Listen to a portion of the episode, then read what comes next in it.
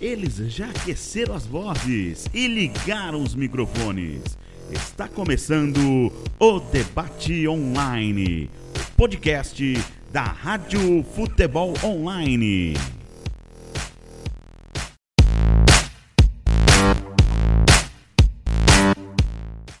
Olá, senhoras e senhores, está começando mais um episódio do podcast Debate Online, o podcast da Rádio Futebol Online, a rádio que vai muito além das quatro linhas. Este podcast, episódio 33 do Debate Online, é um oferecimento de TI Personal, Ruby Travel Viagens, de Primeira Bar e também a escola THE 360. Hoje, eu, Guilherme Rodelli, nesta semana de número 33 do nosso podcast, estou com os meus amigos e jornalistas da Rádio Futebol Online, André Barbosa, Vinícius Anselmo e Caio Vilela, para tratar dos seguintes assuntos. Dois pontos. O São Paulo de Fernando Diniz empolgou? Vai ser campeão? E Vanderlei Luxemburgo, que falou que as críticas ao seu trabalho no Palmeiras são exageradas. Além disso, também tem Mano Menezes, pode ser o novo técnico do Bahia, ainda não foi oficialmente é, é, cogitado, né? Não, não foi oficialmente anunciado o nome de Mano Menezes como técnico do Bahia, mas é o nome mais forte para assumir depois que Roger Machado foi demitido e também no finalzinho a gente vai falar um pouquinho, de forma mais breve, sobre o retorno dos campeonatos europeus. Sim, campeonato francês voltou logo depois da, da UEFA Champions League, mas agora as ligas do, do, do, patamar de cima, né, a Premier League e o Campeonato Espanhol, vão voltar neste final de semana do dia 12, 13, né? Dia 13 é sábado. A Premier League volta no dia 12, a La Liga volta no dia 13, como nós estamos gravando na terça-feira, dia 8, pós-feriado de 7 de setembro. Então a gente vai projetar como será esse retorno das grandes ligas europeias. Então meus cumprimentos primeiro para você, André, seu destaque inicial. Boa noite, é, Guilherme, Vinícius, Caio, amigos da Rádio Futebol Online. O meu destaque inicial é que o Carlinhos Brown ele revelou o que pensa na hora de escolher os participantes para o seu time do The Voice Kids. Eu achei muito interessante essa notícia. Eu achei incrível. Ele falou que não, tinha, é, não é estratégia, é tudo pautado pela emoção que sentimos no momento.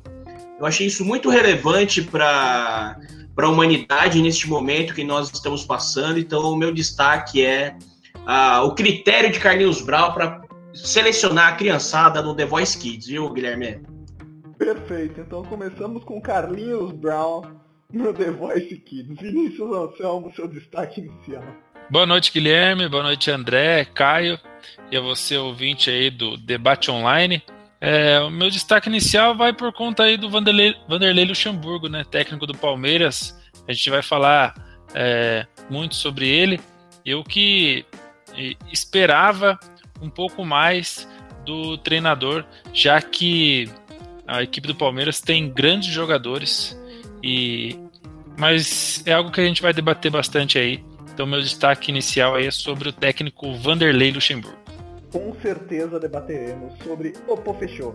E ele também está aqui, o bigode mais bonito de São Paulo e do Brasil. Eu sempre falo isso porque realmente é verdade. Caio Vilela.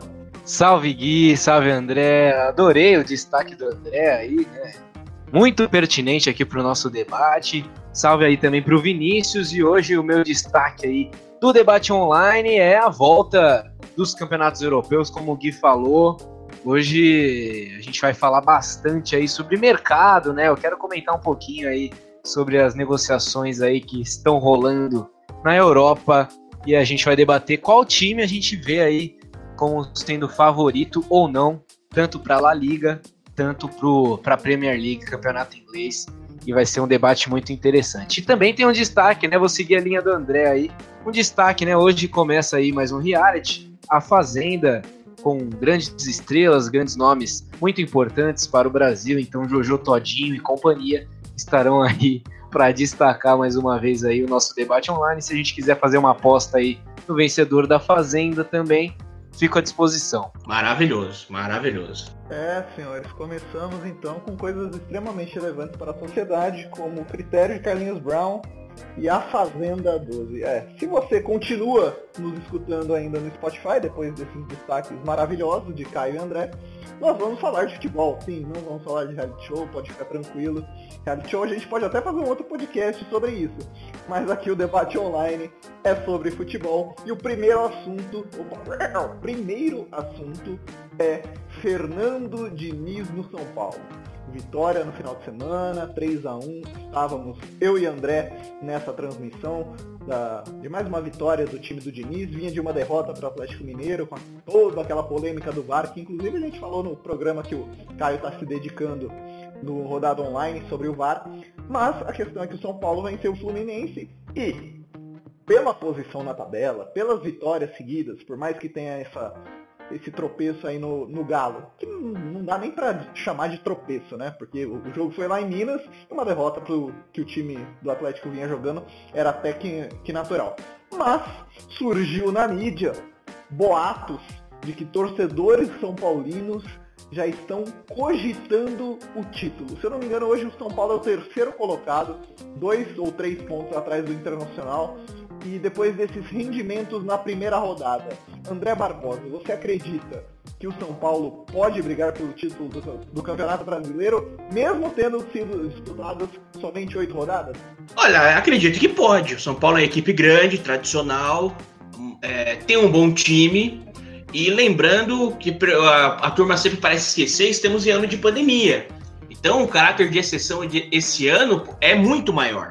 É, por, por, pontos perdidos, o São Paulo hoje é o quarto colocado. Né? Ele, pode, ele tem um jogo a mais que Atlético Mineiro e Vasco. Ele pode ser ultrapassado por ambos. É um time que perdeu duas vezes para o Atlético para o Vasco fora. É, mas tem um bom elenco. É, o São Paulo é competitivo.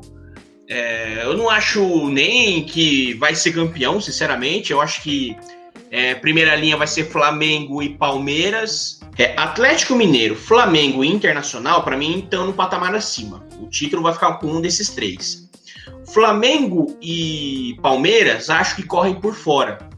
É, correr por fora no, na oitava rodada, eu acho bastante incrível você achar que o São Paulo pode buscar o título. Pode. Cara, é, ano de pandemia vai ser uma zona isso, a gente não sabe o que vai acontecer, porque nunca aconteceu antes. Então o São Paulo tem condição sim, faz uma boa campanha, é, é um time razoavelmente equilibrado. É que ano de eleição, problemas financeiros, ódio ao dinismo, muita coisa aí tumultua esse momento de São Paulo. Mas até agora está se segurando bem e é, é hoje o vice colocado. É, então, só fazendo essa correção, realmente, o São Paulo hoje é o segundo colocado, eu falei terceiro, é o segundo, um ponto atrás do Internacional, o Inter tem 17, o São Paulo tem 16. E para você, Vinícius, essa sequência aí de bons resultados do São Paulo, com exceção ao jogo do Atlético Mineiro, que teve lá suas polêmicas e seus é, porquês e porquê não, uh, o São Paulo, você acredita que com o Diniz pode brigar pelo título?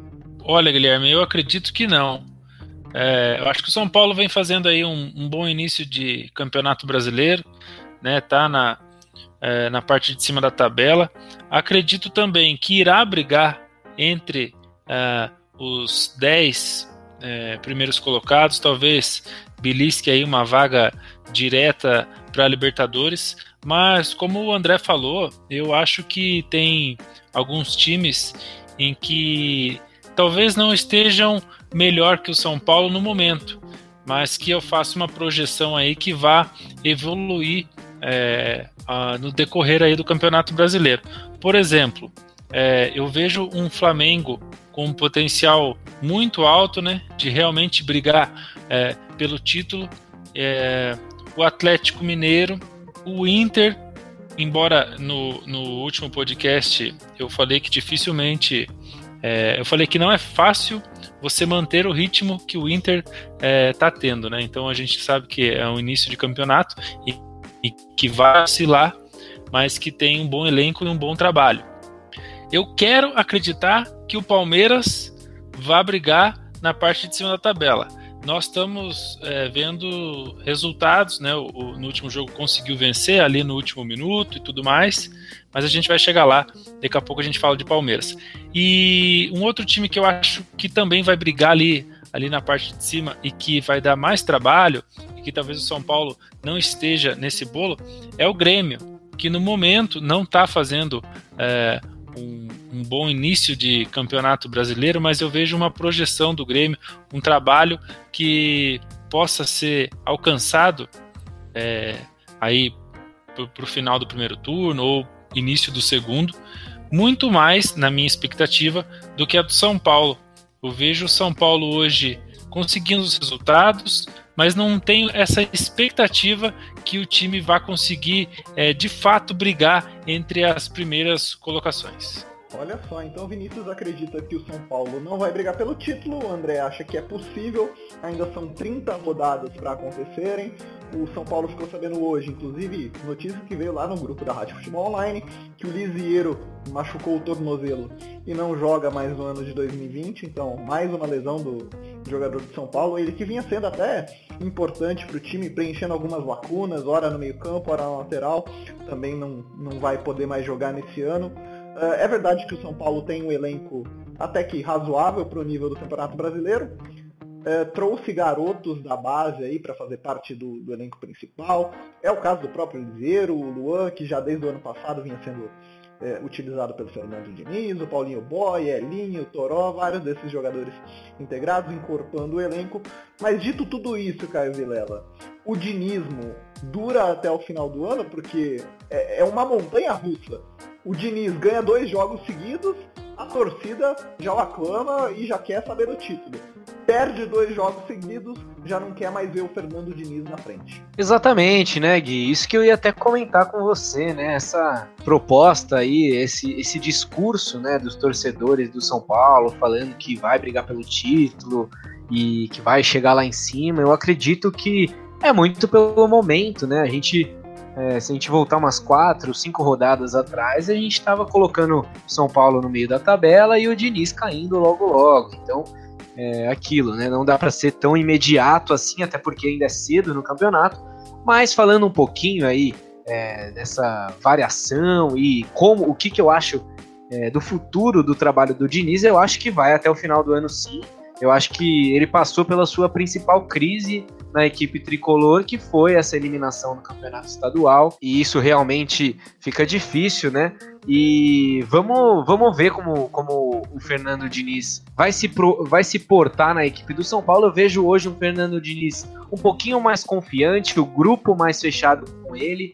É, ele acabou perdendo algumas peças nos últimos jogos, né? O Daniel Alves acabou se machucando, o Pato também não é mais relacionado com a equipe do São Paulo é, vai ser negociado e tudo mais, rescindiu o contrato. E ele tá sabendo trabalhar com as peças que ele tem, que são peças boas, e sabendo ainda incorporar esse elenco, né? O São Paulo tem um bom time e a gente sempre levanta esse, esse mérito do elenco, né? Então o Vinícius, por exemplo, ele falou do Flamengo, né? Como o Flamengo é, ainda é favorito para esse título do Campeonato Brasileiro. Por quê? Porque o Flamengo tem elenco. E eu acho que isso o Fernando Diniz tá sabendo fazer no São Paulo, tá conseguindo recuperar bons jogadores, tá testando, tanto que ele tem usado aí uma dupla de zaga que era dupla reserva tem sido até que boa, é. No final das contas, né? Acabou tomando três gols ali no jogo contra o Atlético Mineiro, como o próprio Gui falou. Só que aquele jogo foi uma exceção. E aí no último jogo agora contra o Fluminense, a gente tá gravando agora numa terça-feira, né? O São Paulo ganhou do Fluminense no final de semana. E começou o jogo perdendo, parecia que não ia engrenar, parecia que a gente ia ver aquele São Paulo que tinha engatado boas vitórias, perdeu um jogo e ia cair novamente, mas não. No segundo tempo conseguiu se recuperar, é, os jovens conseguiram é, fazer a missão de virar o jogo, ampliar o placar. E eu vejo o Fernando Diniz até indo longe aí nessa equipe do São Paulo. Claro, o São Paulo todo mundo está cansado de saber. Vai ter eleições aí no final do ano, é, vão, vai, vai mudar o comando da diretoria e com isso muitos torcedores do São Paulo esperam até o retorno de um grande ídolo, né? Que é o Rogério Ceni, que tem feito um excelente trabalho na equipe do Fortaleza e os torcedores do São Paulo esperam ver ele no comando da equipe tricolor novamente. Mas tudo depende, claro, de como o Fernando Diniz vai se portar aí ao restante dessa temporada. Eu acho que para brigar com, pro, pro título, é muito cedo a gente cravar. Mas o São Paulo vai estar tá lá em cima sim. E eu é, apostaria no São Paulo ali dentro desse G4 do Campeonato Brasileiro. É realmente muito cedo, como eu falei, faltam 30 rodadas, muita coisa pode acontecer, jogadores podem se machucar, a janela de transferências da Europa ainda está aberta, o São Paulo pode perder algum nome importante. Eu acho que os melhores, acredito que não sai, porque não tem mais mercado é, lá fora, como é o caso do Pablo, que vinha sendo artilheiro do time, o Thiago Volpe, o goleiro já experiente, realmente estava no México, não tem muito mercado, o Daniel Alves e o Hernanes já estão em final de carreira, então acho que quanto à janela de transferência, o São Paulo não tem problema nenhum. Agora, questão de lesão, isso pode mudar muita coisa, porque se você perde o Pablo, você não tem um centroavante de reposição ali que renda o mesmo que ele vinha rendendo, apesar da vitória contra o Fluminense, tá? O Luciano entrou bem no time, mas não tem o mesmo nível do, do atacante que era do, do Atlético Paranaense. Então é preciso tomar muito cuidado com essas é, reações agora, e aí muda muito a expectativa da torcida. Porque se agora, com oito rodadas, já estão esperando que o São Paulo seja campeão, se chegar lá no final e não conquistar isso daí, a torcida vai querer que o Diniz saia. É, foi a mesma coisa que aconteceu, a, parecido. Lógico que não tinha o mesmo desempenho em campo. Mas com o Aguirre, em 2018, né? O Aguirre começou o campeonato bem, estava na liderança nas primeiras rodadas, e aí veio pausa para a Copa, Copa do Mundo, teve é, um retorno mais devagar, e acho que no máximo 5, 6 jogos depois o São Paulo estava numa má fase, o que, que eles fizeram? Demitiram o Aguirre. Então é, é preciso ter muita calma nesse início de campeonato para a expectativa do final do campeonato não ser totalmente diferente aí causar essa, essa e, esse conflito, né, Caio? E o São Paulo foi, no final das contas, até foi um exemplo, né, de, dessa de como manter um treinador pode é, estar dando certo, pode dar certo sim. Muita gente já teria demitido, né? Muitas diretorias aí pressionadas, como a diretoria do São Paulo foi na época, logo depois da eliminação é, vergonhosa no Campeonato Paulista. Só que, até porque não tinha tantos nomes no mercado assim de treinador, porque eu acho que se tivesse aqueles medalhões, né, que a gente está cansado de falar aqui no futebol brasileiro, mas se esses medalhões estivessem no mercado, é, talvez a diretoria do São Paulo teria ido sim atrás é, de algum desses técnicos mais tradicionais, assim. Mas isso não aconteceu, o Diniz ficou no cargo e agora parece que está tendo um padrão de jogo, está conseguindo reconquistar ali a confiança que tinha no comando da equipe e é, deram mais tempo para ele trabalhar, mais paciência para ele trabalhar, mesmo pressionado, conseguiu dar a volta por cima aí e tem feito um excelente campeonato. Pode sim estar na briga e vamos ver, né? Vamos ver. O campeonato é longo, o... tem muito tempo ainda para tudo acontecer, mas fica aí as provas de que se você der um pouquinho mais de paciência, alguns treinadores conseguem trabalhar melhor. É Como não tem medalhão, o Felipão aí, ó, dando sopa. é, desde que, que exista uma ideia e um desenvolvimento de time, né? Se você vê que o time só anda para trás, não adianta nada manter o treinador. Mas muitas vezes, eu estava tendo uma discussão no Twitter sobre isso, muitas vezes não é só o treinador que é o problema.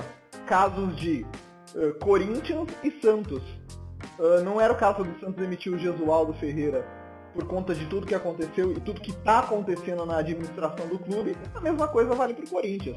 A administração é uma bagunça, o, o, o, o redor que está lá no Thiago Nunes é, é, o pior possível, jogadores com salários atrasados, com promessas de que vão receber, e o torcedor exigindo que tenha rendimento dentro de campo. Então o olhar precisa ser muito maior para todo esse desenvolvimento de trabalho. E é bom lembrar aqui que no debate online número 31, acho que eu estou certo, a gente fez um ranking de técnicos para ver qual saía primeiro, e o Diniz, em muitas listas aí de vocês, estava como um dos primeiros para sair. Eu, eu, tenho certeza que o Vinícius estava nesse ranking, e ele manteve a opinião dele, falando que o São Paulo ainda vai ter alguns problemas no campeonato.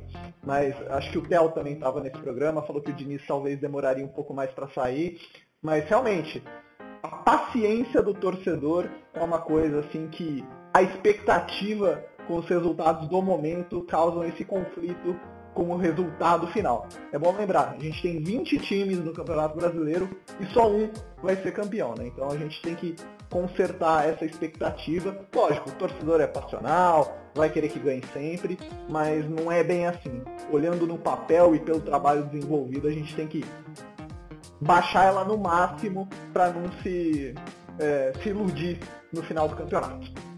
Bom, dito tudo isso, a gente vai para mais uma espécie de ilusão, que é o trabalho do Vanderlei Luxemburgo. Venceu o Bragantino no final de semana, está ali invicto no Campeonato Brasileiro e mesmo assim está tendo críticas sobre o trabalho dele.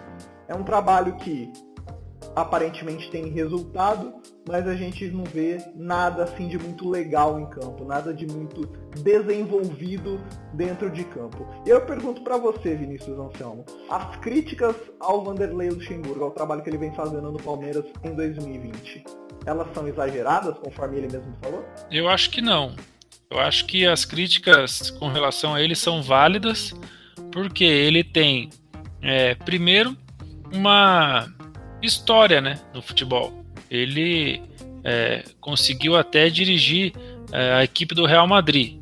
Então, claro que ele ainda se apega em alguns em algumas coisas é, em que hoje o futebol já não faz já não já não trabalha dessa maneira ele tem uma dificuldade em admitir é, novas novas ideias ele sempre diz que o futebol não mudou, que ele inventou isso, só que era outro nome e tudo mais.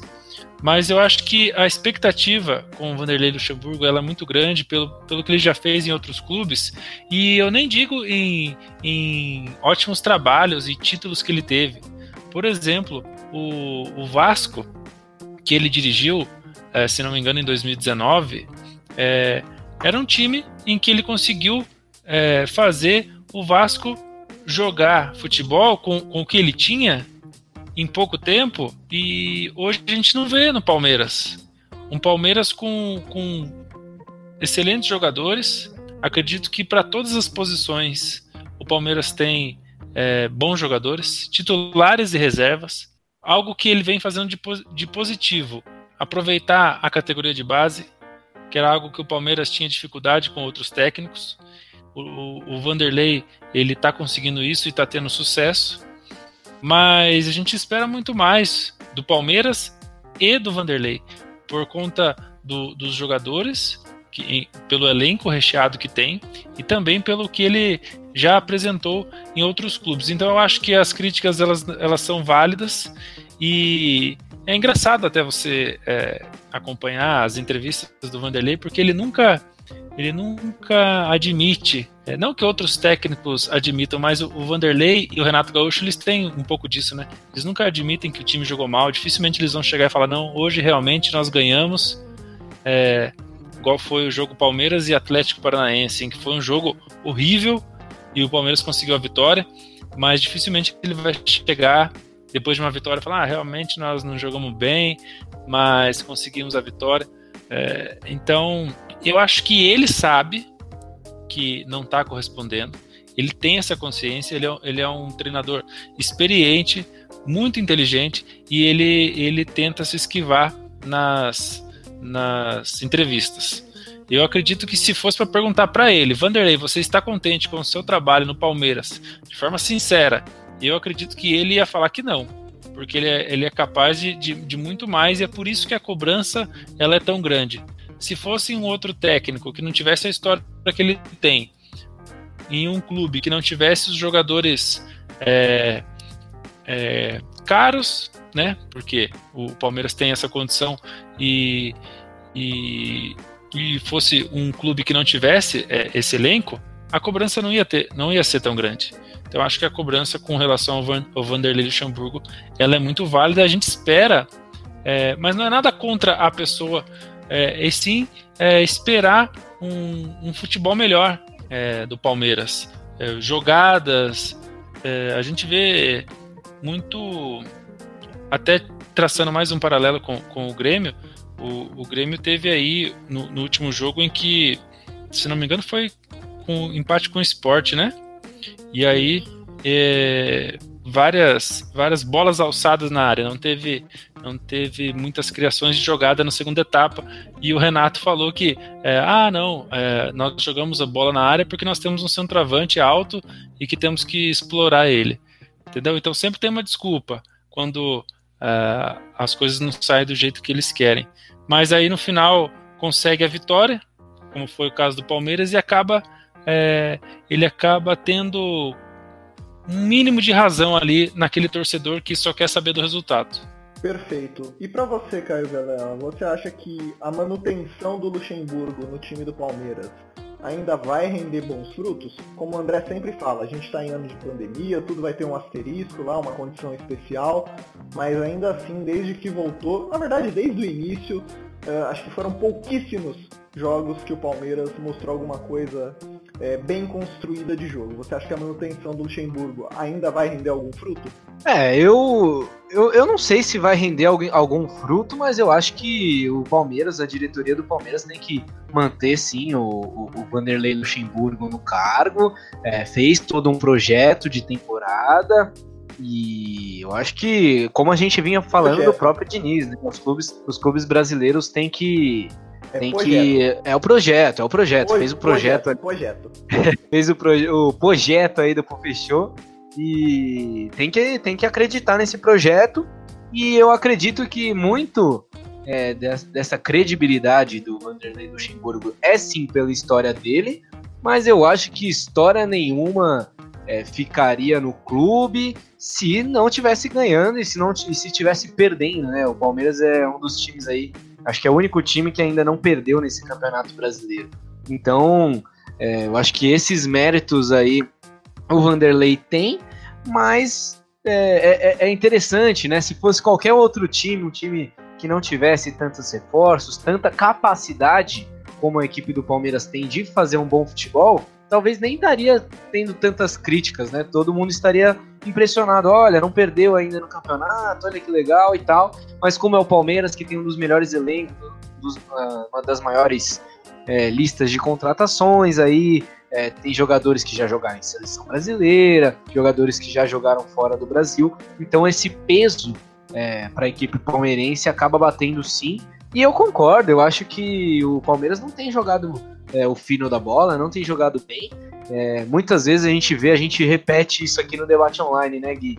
O Palmeiras parece que é sempre um no primeiro tempo e outro no segundo. Então, o Vanderlei Luxemburgo treina a semana inteira, escala escala os 11 titulares e aí no segundo tempo tem cinco mudanças, aproveita as cinco mudanças e ainda assim o time tem que fazer o golzinho ali no finalzinho para tudo funcionar, né?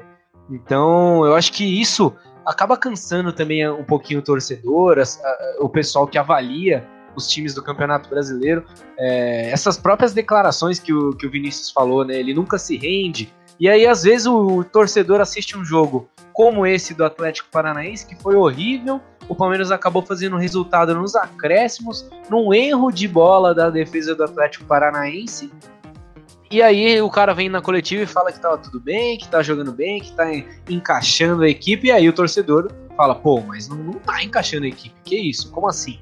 Entendeu? Então eu acho que esses montantes de fatores acabam irritando sim a torcida do Palmeiras, mas que vai ter que esperar mais um pouco, porque vai ter que ter paciência com o projeto. Eu acho que a diretoria do Palmeiras deu credibilidade para o Vanderlei Luxemburgo. Ele já teve um resultado bom, é, talvez não dentro de campo, mas ganhou o Campeonato Paulista, ganhou do maior rival. Acho que provavelmente se tivesse perdido nem estaria no comando da equipe palmeirense ainda. E vamos ver como que vai ser essa equipe do Palmeiras. É, o mérito aí, o, o destaque para mim é esse trabalho da, do Vanderlei Luxemburgo em dar é, credibilidade, dar espaço para os garotos jovens da equipe. Claro, não é é, não, não é mérito 100% do, do Vanderlei Luxemburgo, óbvio que não. E com certeza ele vai colocar isso no currículo dele quando algum jogador estourar. O caso do Patrick de Paula, que eu acho que vai ser um jogador de nível Europa. O, o próprio Gabriel Veron, eu vejo nele um, uma possível, um possível jogador um pouco mais diferenciado, né? E aí, quando esse jogador chegar lá na frente e tal, ter uma carreira um pouquinho já mais longo, consagrada, aí vem o Vanderlei, ah, eu que revelei, eu que revelei. Eu acho que não é assim, eu acho que o, o trabalho da base completa do Palmeiras tem sido diferente nos últimos anos e isso tem sido provado aí agora nessa temporada, mas o Vanderlei Luxemburgo pelo menos está colocando os garotos para jogar e tem funcionado, né? Esse é o destaque aí positivo para esse trabalho do Vanderlei Luxemburgo, que eu acho sim que vai conseguir levar o Palmeiras pelo menos para uma Libertadores. Agora, se vai levar para o título, vamos ver como que vai ser. Essa equipe precisa parar de empatar e precisa começar o jogo melhor, né? Não só jogar no segundo tempo. É, cara, eu acho que se o Vanderlei tivesse fazendo essa mesma campanha com o time do Vasco, que é o time que ele comandava no ano passado, a gente até poderia estar tá falando uma coisas melhores do trabalho dele, apesar de ainda assim ser um time bem cru, né? Sem ter, sem saber muito o que fazer com a bola ele tem o que o Thiago ele tem o contrário do que o Thiago Nunes tem lá no Corinthians. O Vanderlei tem uma diretoria ok, não é, lógico, excelente como nenhuma no Brasil é, tem os seus problemas, é verdade, mas não tem atraso de salário, não tem dívida, é um time bem estável, bem organizado nos bastidores. Então esse ao redor que eu falei do Thiago Nunes, que ele tem lá no Corinthians, o Vanderlei não tem esse problema. O que ele está sofrendo é falta de desempenho em campo mesmo. É... E André, para você, o torcedor palmeirense ele já tem essa fama de sempre pegar no pé do time, mesmo quando o time está bem. É, é, impressionante, eu vejo nas redes sociais e quando tinha torcida nos, nos estádios, isso era muito visível também. É, queimava jogador muito rápido, é, o jogador fazia uma partida ruim, torcedor já queria ele fora, principalmente nessa era Crefisa, que tá podendo contratar bastante, né? Acha que ninguém tem o nível do Palmeiras se fizer uma partida ruim. Esse imediatismo do torcedor palmeirense a gente está vendo agora que parece, pelo menos, o que eu vejo nas redes sociais, é que eles estão entendendo que realmente não está adiantando só ganhar, está precisando melhorar o futebol apresentado em campo. É, sobre torcedor, para mim torcedor pode falar e fazer, é, pode falar qualquer coisa, sinceramente, pode cornetar, pode ficar feliz. O que não pode, que não pode é dirigente e treinador sucumbir pressão de torcida e de imprensa. Aí demonstra de fato um despreparo. É, Sobre Luxem, as falas do Luxemburgo, é, eu, o, ele, ele tá certo quando fala que ninguém inventou a roda agora, que o futebol é a mesma coisa antigamente. Ele tá certo em relação à tática. Recentemente aí, até aqui mesmo, na Rádio Futebol Online, a gente falou sobre WM. Pô, gente, não gosto de 70 anos, a gente tá discutindo isso de novo. Só que o que mudou, a palavrinha-chave de que dessa mudança nos últimos 40 anos, vai pelo menos, é a porcaria da intensidade. Essa palavrinha é, é, é chave para demonstrar o que é o futebol de antigamente e o que é o futebol de agora. E Luxemburgo não é estúpido, ele viu isso, ele acompanhou os campeonatos, ele sabe que intensidade é a palavra da moda. E você, o conhecedor de tática como ele é, ele deveria ter estar acompanhando isso e até estar sobrando, já que praticamente ele era monstruoso. É, e você não vê problemas dele de relacionamento com os jogadores. Porque tem essa também, né? A, a, forma de você lidar com o jogador como você lidava antigamente, você não lida agora. Só que não é esse problema que está sendo demonstrado no Palmeiras. Você não vê o Luxemburgo com problema de relacionamento. É, até recentemente parece que houve um desgaste ali com o Vinha, falando que quem mandava no elenco sou eu. Não respingou isso. Passou, ninguém, aliás, nem fala mais sobre o assunto. Por quê? Porque aparentemente quem manda no elenco é o Luxemburgo. Então ele tem o elenco na mão, entende muito de tática. Só que o que está acontecendo? Eu, sinceramente, eu acho que ele está indo contra a frase que eu mais gostei dele a vida toda que é o medo de perder tira a vontade de ganhar. Eu acho que o Luxemburgo sucumbiu à sua própria frase. Ele tá com medo desgraçado de perder, de falhar, porque ele sabe que é a última grande chance da vida dele, e ele tá traindo a si mesmo. Em fevereiro e março, a gente estava falando do meio-campo do Palmeiras. Eram dois volantes e os quatro da frente eram William, Dudu, Rony e Luiz Adriano. Olha, quatro atacantes. Que ousado cara pra frente, é, goleando no Paulista. Poxa, o cara tava bem. O Dudu saiu, o Luxemburgo se perdeu. Enfiou três volantes, mais meias. Aí põe o Zé Rafael para marcar lateral. Sabe? É triste ver que o Luxemburgo tá sendo sucumbido à sua própria, à sua própria frase célebre de do o medo de perder tira a vontade de ganhar. É triste isso. E a gente vai ver provavelmente quinta-feira de novo o Luxemburgo povoando meu campo com medo de perder pro Corinthians. Porque ele já fez isso na final do Paulista, né? Ele até falou: não, era caráter de exceção, porque era importante ganhar o título, mas no brasileiro será diferente. Oito rodadas ele não mostrou nada diferente. A gente tá vendo o Patrick, o Patrick, Gabriel Menino, mais o volante, mais o meia, mais alguém para marcar lateral. Sabe? É triste ver como o Luxemburgo traiu a si mesmo em relação à tática. Tática ele é monstruoso, só que ele decaiu taticamente. Esse é o problema. Esse é o problema. Quando eu falo que o Luxemburgo precisa voltar a ser o Luxemburgo dos anos 90, a parte tática. Porque de intensidade ele não é burro, ele sabe que é, a intensidade é importante, e a forma de lidar com o jogador aparentemente não tem sido o problema. O problema dele é tático. Ele, ele ficou para trás na parte tática. É triste isso. Ele tem um elenco bom e não joga para frente. Cadê os quatro atacantes dele lá de fevereiro e março? Ele tá com medo de perder. E, e, quando você tem medo de perder jogando no time grande, amigo, você vai perder. Não tem jeito. Ele, ele deu essa frase lá atrás e ele mesmo não está se ouvindo. Então, eu, eu amo o Luxemburgo. O Luxemburgo foi o único treinador que eu vi em 30 anos que ganhava jogo. O Luxemburgo ganhava jogo. O cara era impressionante. Só que ele traiu a si mesmo na parte tática e tá nessa, nesse rame-rame desgraçado aí com o Palmeiras. E duvido muito que ele vai mudar. Ainda mais agora que tem um clássico contra o Corinthians fora de casa e tem a Libertadores batendo na porta aí. É triste. Se Luxemburgo for ousado e honrar o nome que ele tem, ele mete quatro atacantes contra o Corinthians. Não importa se ele perder. Não importa. Se ele botar os quatro atacantes, por mais que ele não tenha resultado positivo agora, isso vai dar frutos para ele a médio e longo prazo. Ainda mais com esse Gabriel Virão, que é muito bom de bola. Mas, fatalmente, ele vai sucumbir aí, vai botar três volantes, dois meias, um dele para marcar o Fagner o que é bem triste a gente ver o Luxemburgo como ele sucumbiu à sua própria frase do o medo de perder tira a vontade de ganhar.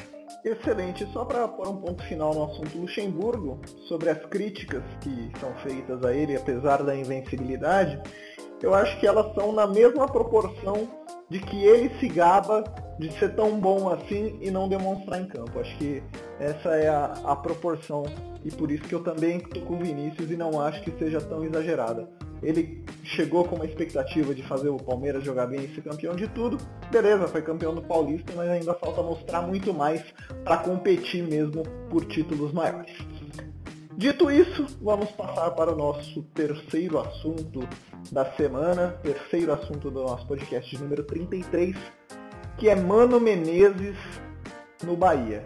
Como eu falei, ele ainda não foi anunciado oficialmente, mas é o nome mais forte para assumir o time do Bahia. Vi uma thread no, no Twitter, inclusive falando que ele se assemelharia ao estilo do Bahia, né, que é um treinador que gosta de uma saída rápida, uma transição ofensiva bem rápida, tem jogadores para isso. Mas eu queria saber de vocês, vocês acham que o Mano Menezes, depois de ter passado e ter sido muito vitorioso em Corinthians, Cruzeiro, é, chegou a comandar a seleção brasileira, mas não foi muito bem.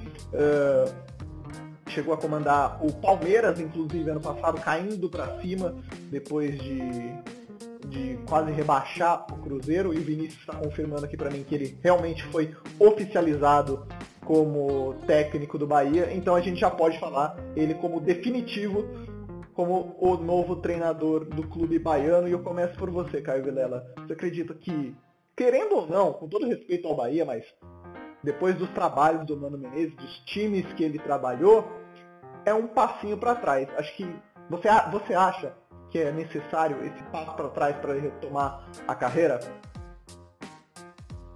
Olha, a gente tem dois pontos aí. O primeiro ponto que eu queria levantar é como é, essa diretoria do Bahia, mesmo assim, se contradisse quando precisou contratar um treinador. Porque o Bahia tem projetos, projetos também, né? Não é com o Luxemburgo, mas tem projetos de ser um time mais moderno, tem ideias diferentes, tem uma diretoria mais jovem, como a diretoria do Atlético Paranaense também, por exemplo, mas acabou sucumbindo mais uma vez. A gente sabe que o, o Roger, que estava é, no comando da equipe, ele tem alguns problemas com atletas, né? Ele é um excelente treinador, tem excelentes ideias, mas ele não é um bom gestor. ali. E um time que tem Gilberto, um time que tem o, o, o Rodriguinho e tudo mais, é, precisa sim ter um bom gestor também no elenco. Acho que esse foi o erro do, do último treinador do Bahia, que não estava tendo também resultados. E eu achei, eu achei até um pouco estranho, né? Porque o Bahia tinha ideias, montou um elenco diferente, montou um elenco um pouco mais para frente, né? Tem um excelente ataque ali no time e acabou contratando um treinador que tem essa filosofia de trabalhar mais a bola, de ser um treinador mais reativo do que propositivo. Mas o segundo ponto que eu queria levantar é sim o Mano Menezes dando um passinho para trás importante, ao meu ver, viu? É, eu acho que ele acabou se perdendo um pouquinho num personagem ali ao longo dos anos, né? Aquele treinador empoderado e tudo mais, bem a cara do Luxemburgo, bem a cara também é, do Renato Gaúcho, por exemplo. E depois que ele voltou da seleção brasileira e tudo mais, assumiu o Cruzeiro, teve um excelente trabalho no Cruzeiro, mas é, acabou se perdendo ali dentro do comando do próprio Cruzeiro ao longo dos anos. E depois, né, teve uma. Deu uma rodada, acabou assumindo a equipe do Palmeiras que desde o começo a gente deu para perceber que não tinha nada a ver, né? O Mano Menezes no Palmeiras foi uma tentada ali da diretoria que não deu nada certo. Os jogadores não entenderam as ideias do Mano Menezes. Ele saiu, não sei nem se foi três meses depois. E eu acho que ali ele parou ali para pensar e falou: pô, mano, pô, mano, pensou consigo mesmo. Pensou, pô, preciso dar uma. Preciso dar uma respirada em outro lugar. Deu um tempo, não assumiu nenhum clube. E é, agora dá um passinho para trás no tamanho, na grandeza do time, mas é, eu acho que é um passinho para trás importante para ele entender que ele precisa mudar suas ideias, que ele precisa é, assumir um time é, que que tem a progredir, né? Não um time que já está é, consagrado e que precisa melhorar depois que não deu certo. Não, ele precisa assumir um time, impor suas ideias. Eu acho que no Bahia ele vai conseguir sim.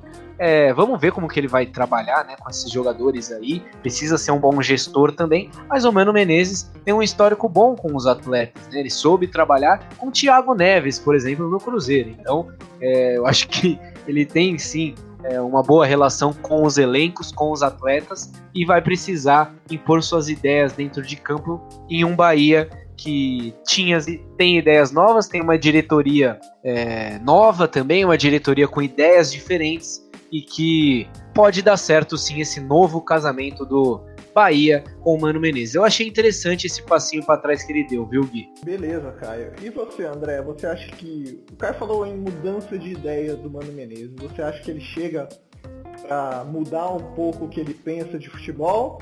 Ou ele vai seguir os mesmos passos do Corinthians, da seleção, do próprio Grêmio lá atrás, em 2004, ah, agora no Cruzeiro, depois desse insucesso no Palmeiras? O que, que você vê do Mano Menezes no time do Bahia? Olha, eu acho que o Mano não vai mudar muito a sua linha de ideia de futebol.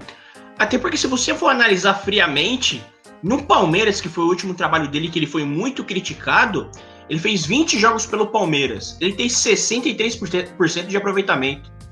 Pô, 63% é G4, coisa que o Palmeiras já tinha conseguido também no ano passado. No Cruzeiro ele teve aproveitamento de quase, quase 60%. O Mano Menezes é um ótimo montador de equipe. Para montar equipe, o Mano Menezes é, é, um dos poucos que sabem fazer esse trabalho. Ele é, ele é muito bom, ele é muito competente. E eu acho que o Bahia é um clube estruturado, acho que ele fez uma boa escolha. É, para o momento dele que ele está em baixa, né? Ele saiu muito em baixa no Cruzeiro e, e saiu em baixa no Palmeiras. Até achei uma sacanagem, porque de resultado ele não estava tão mal. É, mas ele também, de certa forma, saiu embaixo, do, embaixo no Palmeiras. Mas eu acho que no Bahia ele pode ter sucesso. O Bahia é um, tem um elenco interessante, joga no estádio de Copa do Mundo, é, é estruturado. O, aproveitar que o Bahia já não ganha cinco jogos, né? Ganhou os, os dois primeiros e depois não venceu mais. Teve aquela vitória medonha lá contra o Flamengo, que também foi um jogo completamente atípico, né? Ah, a chuva desgraçada, o goleiro entregando três gols. Foi uma zona aquele jogo. Mas se você for ver, é, o jogo contra o Palmeiras e contra o São Paulo, que são dois clubes grandes da parte de cima da tabela, o Bahia se segurou bem. mas tem elenco para jogar mais que está jogando e está numa posição melhor do que está. Melhor do que está. Acho que foi um bom, um bom passo do Mano Menezes, que agora é oficializado técnico do Bahia, o Guilherme. O Mano Menezes, pelo menos na minha visão, é um dos poucos treinadores brasileiros que tem uma filosofia de trabalho que ele, na maioria das vezes, consegue implantar e consegue ter bons resultados. É um treinador que joga de uma forma que está na moda falar mais reativa? Sim, ele privilegia a defesa, monta sistemas defensivos muito bons, joga com o time numa transição ofensiva mais rápida, busca isso nos seus times e na maioria das vezes deu certo. Foi bem no Corinthians, conquistou títulos, é, no Grêmio foi assim quando conquistou acesso.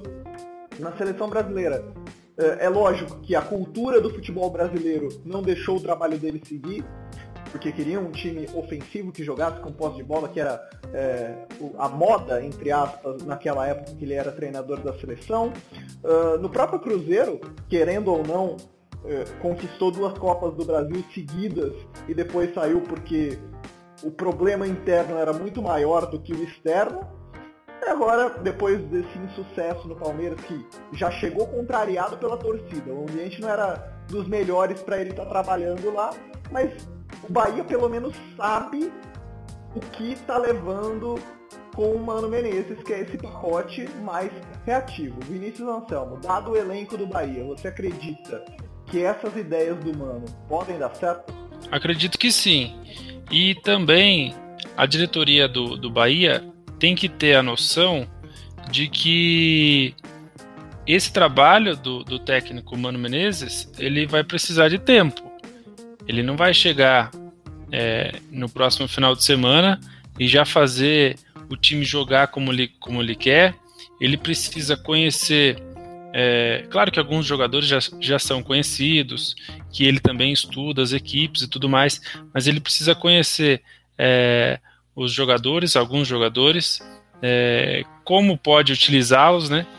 Então ele precisa do tempo para trabalhar como foi nas outras equipes que ele conseguiu desenvolver um bom trabalho. O, o Bahia, com um técnico como o Mano Menezes, né, com um nome, jogadores como Rodriguinho, Cleison, tá montando uma boa equipe, tá dando trabalho para as equipes é, do eixo Rio-São Paulo, tá conseguindo aí é, impor dificuldades, também antigamente a gente falava do Bahia era só quando ia jogar lá, né, que era difícil. E agora a gente está vendo que não é bem assim, até porque é, essa questão aí de jogar em casa e fora agora com esse período aí de pandemia sem a torcida é, ficou é, bem diferente. Então eu acredito que o Mano Menezes tem tudo para fazer um bom trabalho. É, o Bahia tem bons jogadores, e, mas é como eu disse, a diretoria tem que ter aí a noção de que não vai ser de um dia para o outro. Se, se vier com a ideia de que é, deu alguns jogos, é, perdeu, e acredito que não vai acontecer isso, até porque a pressão não é tão grande como no Corinthians, no Flamengo, em outras equipes. Eu acho que ele vai conseguir ter esse, entre aspas, é, sossego para trabalhar. E acredito que possa também render acredito sim que possa render bons frutos. É, e vai naquela questão da expectativa e realidade também que eu tinha falado do, do Fernando Diniz. Torcedor do Bahia, com o elenco que tem, com o time que tem, com a tradição que tem, não pode querer estar tá brigando por título, né?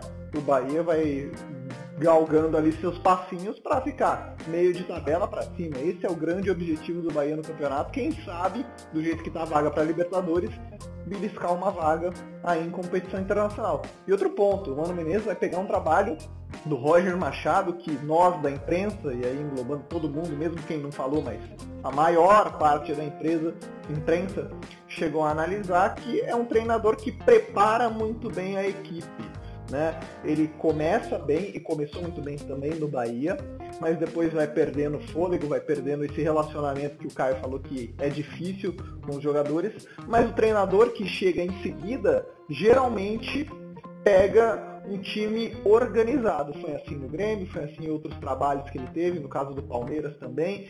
Então, talvez acho que a perspectiva é boa para que o Mano já chegue com um time mais ou menos organizado, com algumas ideias ali, e que ele consiga também implementar as suas ideias. Como eu falei, eu acho que o Mano é um dos, dos treinadores, dos poucos treinadores brasileiros que tem uma, uma filosofia de trabalho, né? Mesmo sendo reativo, muita gente vai falar, ah, ele é retranqueiro, não sei o quê. É o jeito do Mano Menezes ele conquistou títulos assim ele se propõe a fazer isso e, na maioria das vezes, conseguiu fazer isso muito bem. Essa é a questão, né? O jogar bem é executar a estratégia que o time se propõe, é o que ele conseguiu fazer em Grêmio, Corinthians e Cruzeiro principalmente.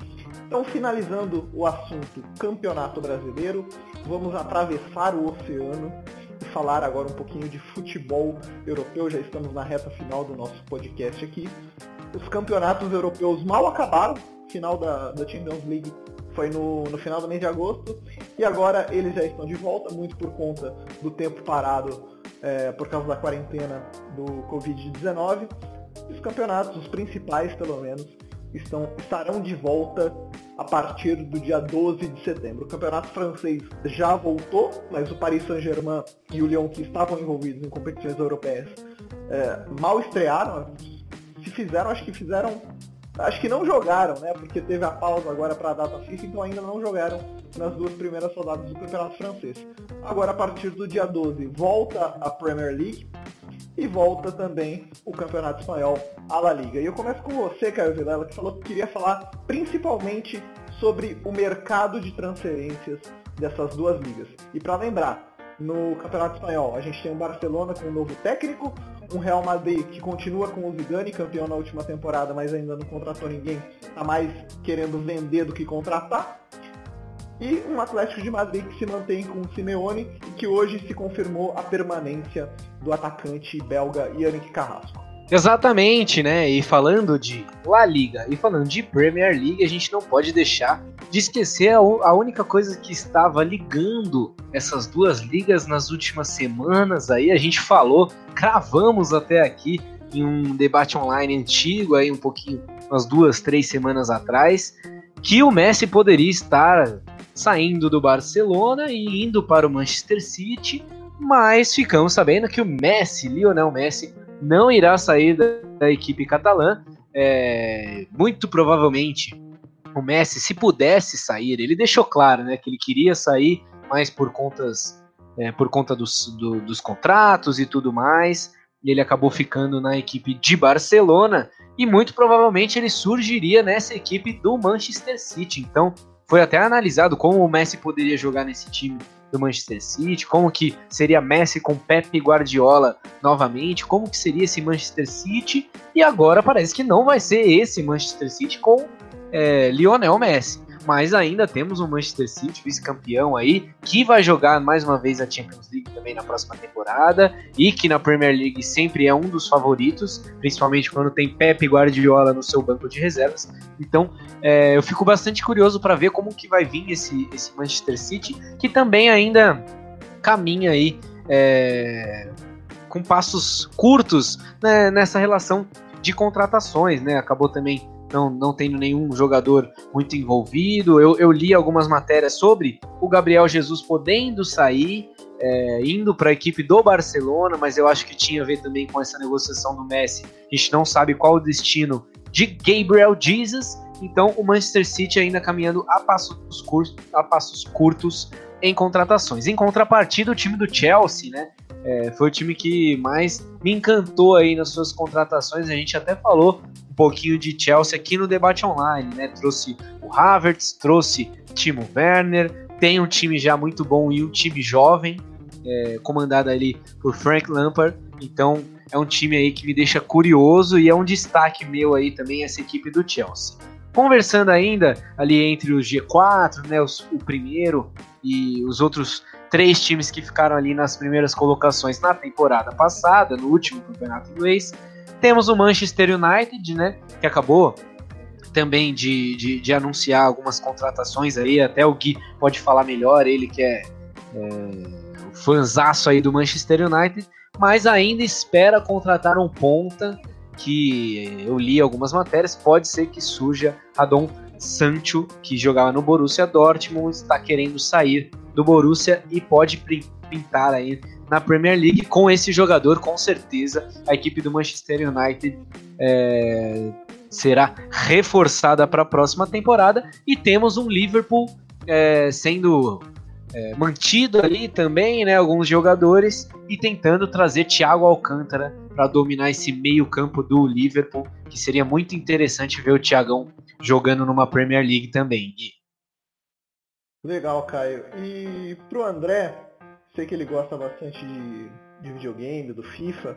Dois timinhos da Premier League que estão contratando uma galera legal, principalmente para se jogar no videogame, que são Everton e Newcastle. O Everton reformulou seu meio de campo, confirmou três reforços já. O Alan brasileiro que estava no Napoli, o Djukurre que estava no Watford, foi rebaixado, e o James Rodrigues, ex-Real Madrid. O Newcastle também trouxe três nessa semana, o Jamal Lewis, do rebaixado Norwich, o Ryan Fraser, do rebaixado também Bournemouth, e o seu companheiro de equipe, o Callum Wilson. O que esperar dessa nova Premier League, André Barbosa, com esses times meio periféricos contratando bons nomes? Ah, esses times periféricos sempre contrataram bons nomes. Aliás, nessa última é, temporada, a expectativa era de West Ham e Everton fazerem boas campanhas. Exatamente por essas contratações interessantes, é, que esses times de meiuca aí sempre têm. É, agora o Everton mais ainda, ainda mais com o grande treinador que tem, que é o Ancelotti. É campeonato inglês, que a última coisa que esse campeonato tem é inglês, né? É, não tem protagonista inglês, não tem artilheiro inglês, não tem treinador inglês, tem nada de inglês. Só tem um nome mesmo e o fato de jogar lá. É até por isso que é, a Premier League é boa, porque ela se abriu para o mundo, coisa que eu acho que o Brasil deveria começar a pensar também. André, se você não se abrir para o mundo, você. Oi. André, eu até concordo com você falando que realmente os destaques não são ingleses, mas o Harry Kane foi artilheiro de duas Premier League seguidas, é inglês, e o último artilheiro também foi o Jamie Vardy, que é artilheiro com 33 anos, foi o da última edição. Além disso, o jogador eleito é, como o melhor da temporada pelos jornalistas lá ingleses foi o Jordan Henderson, que também é inglês. Mas só para dar esse contrapontozinho. Eu concordo com você, os maiores destaques não são ingleses, mas nessas últimas temporadas tem alguns gatos pingados. Ah, justo, mas de treinador, por exemplo, já são 27 anos que nenhum treinador inglês é campeão. Então já demonstra aí essa. como é que funciona lá. Mas é, em relação ao campeonato inglês, para mim tem um grande, uma grande novidade que para mim é o que eu vou acompanhar neste ano, que é o único treinador é, que não nasceu na Europa que vai treinar lá é, essa temporada, que é o meu querido é Loco Bielsa, o Leeds. Tô criando expectativa? Estou. É problema meu? Muito, porque eu sou um idiota. Porque o Leeds totalmente vai ser um time que vai lutar para não cair. É, eu vou querer me enganar? Evidente, para mim o Leeds vai buscar a Champions, entendeu? É, e é isso, eu quero me enganar. O Leeds é maravilhoso, aliás, belo uniforme da Adidas, o novo, eu tenho que comprar a camisa nova, né? Porque eu tenho o antigo, eu tenho o antigo da capa, e agora eu preciso desse uniforme novo da Adidas, porque, né, é o Leeds, meu Deus do céu. Então, a expectativa é que o Leeds faça uma boa campanha, e muito triste, né? O Brasil não tem técnico na primeira divisão inglesa desde 2009, que foi o Felipão no Chelsea. Então, eu acho que já demonstra aí um pouquinho como a gente está embaixo e como o Brasil precisa se abrir para o mundo, caso ele queira ser uma grande liga no futuro, como é a Champions League. Viu? É sobre técnicos brasileiros, rapidinho, André, só para acabar com aquela desculpa que eles falam, ah, mas o inglês é difícil, é difícil adaptar a língua, tal, tal, tal. O treinador brasileiro vai treinar no Japão e na Arábia Saudita, que tem língua a China! É, na China, que é muito mais difícil de aprender do que o inglês. E quer falar, é. essa muleta para não treinar? A, a, verdade é que falta qualidade mesmo. Mas voltando ao assunto Europa, Vinícius não, Thelma. Aliás, o Felipão foi pro Bequistão, tá? Então, então é. é menos desculpa ainda. Exatamente. E agora, então, para você, Vinícius, a gente falou bastante de Inglaterra. E na Espanha? Essa ficada do Messi vai ficar no Barcelona, novo treinador, já vendeu o Soares, vendeu o Rakitic, o Vidal também está indo embora para Inter. o, o Coleman assumindo, o Real Madrid se mantendo estável, ao que parece, vendeu só o, o Ramos Rodrigues até agora, um Atlético de Madrid que, apesar dos pesares, vem se consolidando como uma grande força do Campeonato Espanhol, e tem também o Sevilha, que a gente não pode deixar de falar, que foi o último campeão lógico da UEFA Europa League. É, acho que a expectativa para essa, essa temporada da La Liga é com relação ao Barcelona por tudo que aconteceu com, com o caso Messi. Inclusive, ele deve desculpas ao debate online, né? Porque nós debatemos aqui é, onde ele deveria jogar e tudo mais. E então ele deve uma sincera desculpas aí ao, ao nosso podcast. E pro análise Dito isso, também, viu? É... Pro análise tática também. também. Exatamente. Episódio que a gente analisou pois como é. que ele jogaria no Manchester City. Veja só o trabalho que ele nos proporcionou. Com o Messi ficando no Barcelona, é, eu acredito que ele fica, mas também com a condição de, de montar um time é, competitivo. Claro que o Barcelona já entra como um dos favoritos é, no Campeonato Espanhol, mas a gente sabe que, que a pressão é muito grande. Agora, com o Messi é, ficando na equipe, a tendência é que, que venham é, reforços para que possam para que, para que possa jogar junto com ele, que possa ajudar. Eu acho que o 8 a 2 é, pesou muito nessa, nessa, nesse entrave aí do Lionel, Messi com o, com o Barcelona e nós discutimos na uma outra edição do debate online que não foi só isso, né? Era um desgaste já de algum tempo. É, eu acho que, que, que, os holofotes ficam para o Barcelona, porque como você falou, um, um, Real Madrid que se manteve aí com, com seus principais jogadores e o Atlético de Madrid vem mostrando, é, vem dando trabalho é, nas outras edições aí da La Liga. E o Barcelona, além do Campeonato Espanhol, ele deve montar um time é, competitivo por, por, ter o Messi agora em seu elenco, é, a confirmação do Messi, né? E também não só para isso, para uma outra Liga dos Campeões. Então, é, claro que é, essa, essa decisão do Messi teve vários fatores né, em que chegou nesse resultado dele, dele ficar no Barcelona, mas ele tem muito mais autonomia agora para cobrar aí contratações e, e, vamos ver se elas vão acontecer, né? Tem muita coisa para acontecer na janela de transferências que só vai fechar em outubro, mas acho que vai ser bem interessante ver como vai, vai se comportar Lionel Messi, um dos melhores jogadores da história do futebol, não querendo ficar no Barcelona, mas por conta de é, papelada, de contrato, de questões jurídicas, tendo que ficar, entre aspas, de forma forçada, porque ele mesmo disse em entrevista que não gostaria de colocar o clube da vida dele na justiça. Então veremos como será esse novo Barcelona depois dessa total transformação, não só em seu elenco, mas provavelmente o que vai acontecer na diretoria em novembro, que também tem eleição. Então é isso, pessoal. Já previmos aqui como vai ser a Premier League. E só para finalizar, a gente fez previsão, mas não falou nada sobre título, né? Eu queria saber de vocês.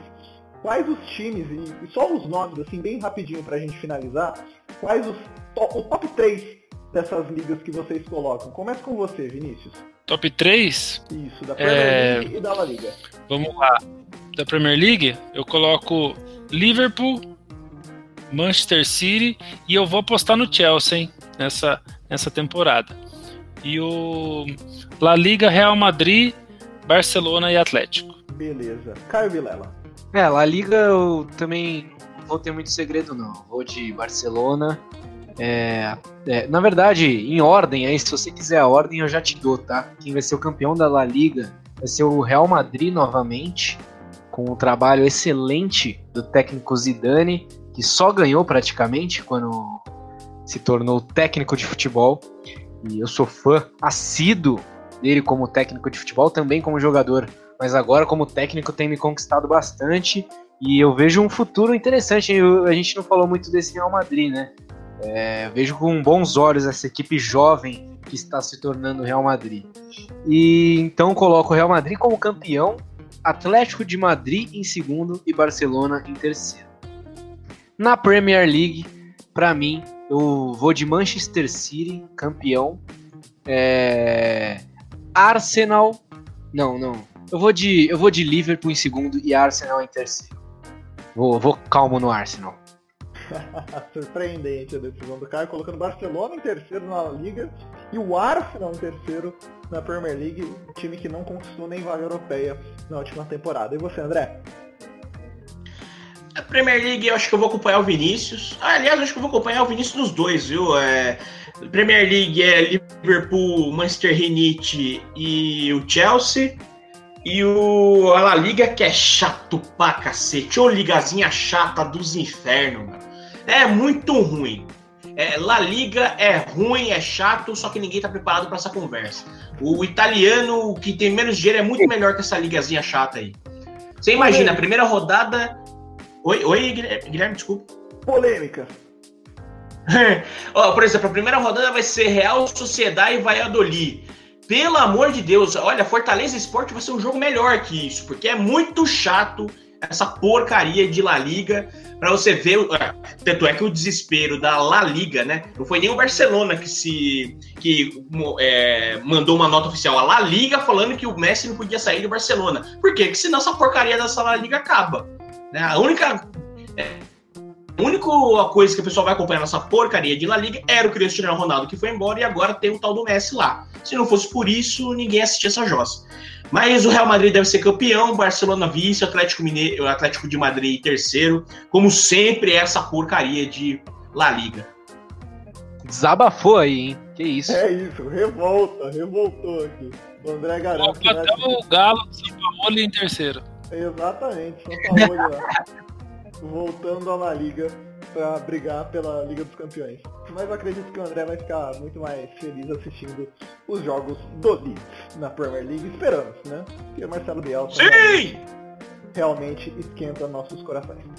Então é isso, gente. Muito obrigado por participarem mais uma vez de mais uma edição do nosso podcast, do Debate Online. A gente vai ficando por aqui. Essa foi a edição de número 33 do Debate Online. Na semana que vem a gente volta e semana que vem tem volta de uma competição muito importante que é a Libertadores e nós discutiremos aqui. Acompanhe a gente no Spotify, siga a Rádio Futebol Online nas redes sociais, Instagram, Facebook, canal no YouTube também, se inscreva lá e a gente continua na semana que vem. Obrigado e lembrando que esse episódio foi um oferecimento de TI Personal, Ruby Travel Viagens, de Primeira Bar Escola THE 360. A gente volta na semana que vem. Tchau, tchau, até mais.